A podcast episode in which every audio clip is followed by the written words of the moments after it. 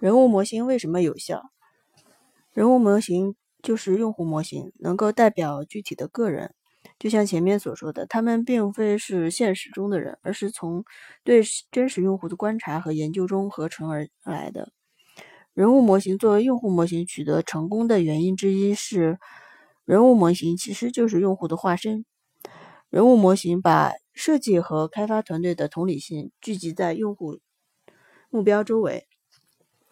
同理心对于设计来讲很关键，他们会基于人物模型的认知和情感元素，也是人物模型的目标，来做出设计框架和细节上的决定。然而，同理心的力量不应该为设计团队的其他成员而打折扣。人物模型不仅使得设计方案能够更好地服务于真实用户的需求，而且也使得设计方案更吸引利益相关者。对人物模型进行仔细而适当的打磨以后，利益相关者和工程师们就可以将自己视为真实用户，更有兴趣地创造好的产品，赋予人物模型满意的产品体验。我们都认识到，书本、电影和电视节目中虚构人物对读者和观众的吸引。乔纳森·格鲁丁和约翰·普鲁伊特曾经探讨过如何将这一现象与交互设计进行对比，找出相似之处。他们也注意到，演员们会使用表演体验法来理解和塑造实际的人物。实际上，从用户观察中创建人物模型的过程，以及从这些人物模型的角度去想象并开发场景，在很多方面都和体验表演法类似。我们的同事科曼曾把目标导向设计使用的人物模型称作交互设计的斯坦尼斯拉夫斯基方法。斯坦尼斯拉夫斯基是俄国著名的戏剧和表演理论家。可以搜一下，代表作就是《演员的自我修养》。我记得周星驰看过，在《喜剧之王》里面。嗯，人物模型以研究为基础，如同许多模型一样，人物模型应该建立在对现实世界的观察上。上面一章已经讨论过，用于综合人物模型的主要数据来自人种学研究。情景调查或者其他类似的与实际用户和潜在用户的对话和观察，按照设计顺序，见第二章。搜集的数据质量直接影响用于明确和引导综合设计方案的人物模型的功效。其他数据能够支持和补充人物模型的创建。一、脱离用户的情景进行访谈。二、利益相关者和主题专家提供的用户相关信息；三、焦点小组调查等市场研究数据；四、市场划分模型；五、文献综述和前期研究收集的数据。不过，以上补充数据都无法取代直接对用户进行访谈和观察。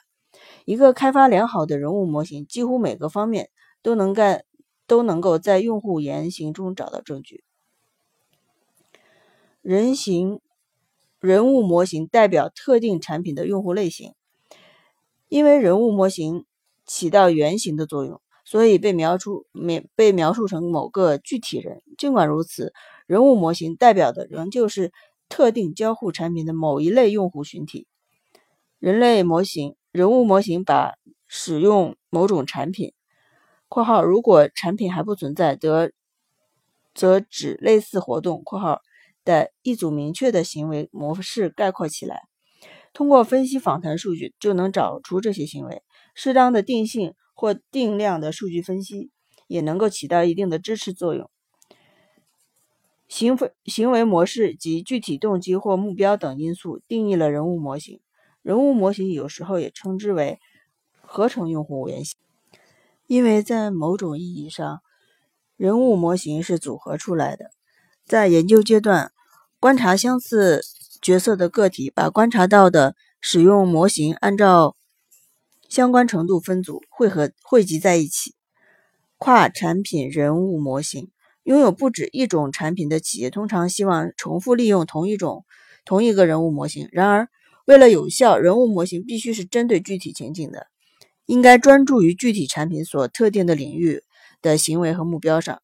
由于人物模型建立在特定的情景中对用户交互的具体观察上，即使产品之间有密切的联系，也很难在不同的产品之间重复使用同一个人物模型。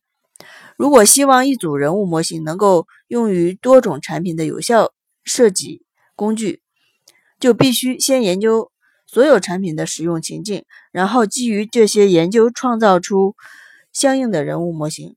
除了要拓展研究范围，更要挑战更具挑战的任务是要归纳出适于所有情境的可操控且一致的行为模式。不能想当然地认为，因为两位用户使用统一的产品的行为相似，两人在使用不同产品时也会有相似的行为表现。随着焦点覆盖的产品越来越多，创建一套简洁。一致而且能够代表真实用户的多样化人物模型也越来越困难。我们发现，多数的情况下，不同的产品应该单独研究和开发不同的人物模型、原型与模式化形象。不要把人物模型的原型与模式化形象混为一谈。模式化形象大多数是构建良好的人物模型的反面。它通常是设计者或者产品团队偏见和臆想的产物，而非基于真实数据的创造。研究不充分或者综合分析时缺乏对受访者的同理心和敏感度，人物设计就有可能会有滑稽模仿的风险。人物模型应该根据其所代表的人来开发，也应该得到如真人一样的尊敬。若设计师都不尊重他的，人物模型，其他人的态度就更不堪设想了。人物模型有时候会将社会和政治意识问题推到风口浪尖。人物模型提供了精精确的设计目标，是设计团队的交流工具。因此，设计师在选定特定人群统计特征时要格外的小心。理想的情况就是，人物模型人群统计。应该综合反映研究者在访谈人群中的观察，并且根据广泛的市场研究进行调节。人物模型应该具有代表性，值得信赖，但不能一成不变。如果数据不具备决定性作用，或者特征对于设计或者是可接受性来来说无关紧要，我们宁愿在性别、人种、年龄和地域差异、地域的差异性上犯错。人物模型拓展了用户行为的范围，产品的目标市场描述了人种学信息和生活方式，有时也涉及职业角色，但没有描述目标市场成员展示的有关产品和相关情景下的行为范围。范围不同于平均值，人物模型不是要创建一般性用户，而是确定。范围内具有典型性和确定性的行为模式，产品必须适应用户行为、态度和能力等。因此，设计者必须明确指定产品相关的一组人物模型。多个人物模型将行为范围分割为不同的集合，不同人物模型代表不同的关联的行为模式。这些关联是通过分析研究数据得到的。人物模型有动机，每个人的行为背后都有动机，有些较为明显，有的则较为微妙。人物模型要捕捉这些动机，把这些动机当成目标，这一点很重要。我们罗列的人物模型模型目标正是动机的简称。它不仅指出了特定的使用模式。也表明了这些行为产生的原因。理解用户执行任务的原因，给了设计师强大的动力，去改进甚至消灭某些不必要的任务，同时仍能完成同样的目标。多强调目标对人物模型的重要性也不为过。事实上，可以说，如果模型没有目标，你所拥有的根本就不是人物模型。有一本书就是叫。行为背后的动机，有空可以看一看。人物模型可以代表用户之外的相关人士。产品的既有用户和潜在用户都应该是交互设计师关注的重点。不过，有些人虽然不使用我们的产品，但我们在设计过程中必须要考虑考虑这些人。因此，在产品设产品中体现这些人的需求和目标很有帮助。比如，购买企业软件或者儿童玩具的人通常并非是产品的直接用户。在这种情况下，除了创建人物模型以外，创建一个或者多个不同于用户人物模型的顾客角色，或许更有用。当然，这些顾客角色的创建应该和用户角色一样，建立在通过人种学研究过程观察到的行为模式的基础之上。同样，对于许多医疗产品，病人并不用，并不跟用户界面直接交处交交互，但他们的动机和目标。可能与医生有很大的不同。在此情况下，创建一个接受服务的人物模型来代表病人的需求很有意义。本章后面将进一步讨论接受服务的人物模型和顾客人物模型。几乎所有的联网软件都要考虑到恶作剧者和恶意黑客。有时候因为政治的原因，必须设置一个产品要避免为其服务的人物模型。人物模型用户之外的所有这些类型都可以设为反人物模型，以备战略、安全和设计讨论等之需。人物模型是比其他用户模型更合适的设计工具。交互产品设计过程中会会使用其他的用户模型，比如用户角色、用户信息和市场划分等。这些模型与人物模型都试图描述用户以及用户同产品的关系，但在创建人物模型、把人物模型当作设计工具的方法等几个关键方面与其他用户模型有显著的不同。用户角色，正如拉里·康斯坦丁所定义的，用户角色或角色模型是个抽象的概念，是对一类用户及其问题之间关系的定义，包括需求、兴趣。期望和行为模式，在敏捷开发过程同同样会将用户简化为角色。作为抽象的概念，用户角色不会被当成真的用户，通常也不试图表达更广泛的人类动机和情景。拜尔是在统一的流程中使用人物模型的，而且文化、物理和序列模型也相近。都企图从人群中将各种特点和关系提取并抽象化。我们发现这些方法具有一定的局限性，原因如下：一、脱离了拥有行为和关系的人，很难明确传达人类的抽象行为和关系。人类的同理心在抽象人群上没有用。二、两种方法几乎只专注于任务，忽视了使用目标是作为思考和综合设计的。组织原则的霍尔兹布拉德和拜尔的强化模型虽然在特定的范围内有用且较为全面，但很难作为一个连贯的工具用于开发、交流和衡量设计决策。人物模型能够解决以上问题。良好开发的人物模型不仅能像用户角色一样描述相同的行为类型和关系，而且能够以叙述目标。和施力的方法展表现出来，这样设计者和利益相关者就能够以自然语言来理解设计决策。描述一个人物模型的目标，就为人物提供了背景和结构，文化和工作流对行为的影响也就融入了进去。此外，只关注用户角色而忽视更复杂的行为模式。会过分简化不同用户间重要的相似点和差异。创建一个代表不同角色需求的人物模型是有可能的。比如，设计手机的时候经常出差的销售人员，同样能够代表总有外出的总裁的需求。同样，拥有同样角色的人们，思维方式和行为方式可能有很大的不同。比如说，化工行业的采购经理和消费电子业的采购经理看待工作的态度或许大大不同。在消费领域，角色几乎没有用处。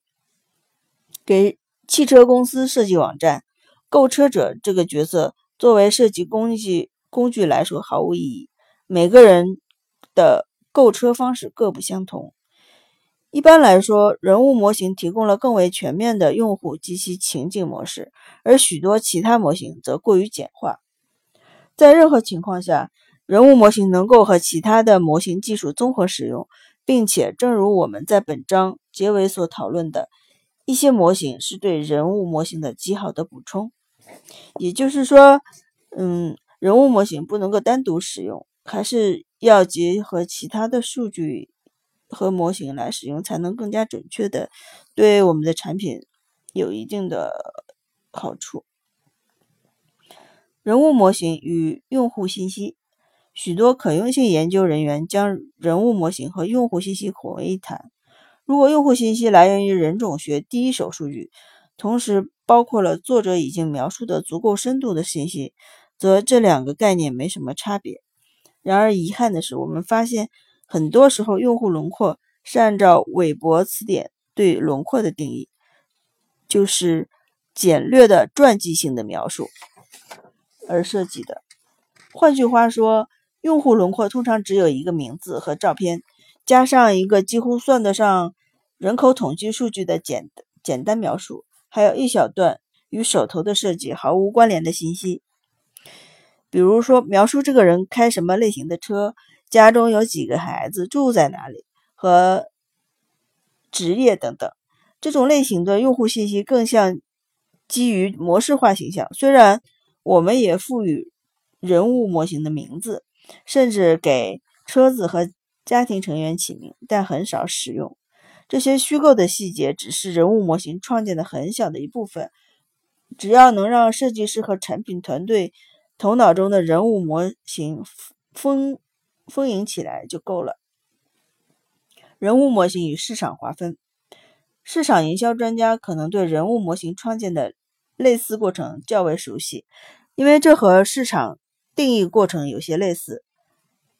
市场划分和人物模型设计之间的最大的区别在于，前者基于人口统计数据、分销渠道和购买行为，而后者基于使用行为和目标。两者完全不是一回事，用途也不一样。市场营销的人物模型有助于了解销售的过程，而设计的人物模型有助于产品定义和开发过程的清晰化。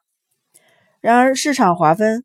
在人物模型开发中发挥一些作用。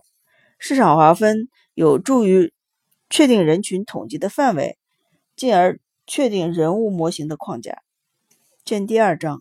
人物模型按照用户行为划分，而不是按照人口统计或者购买行为来划分的。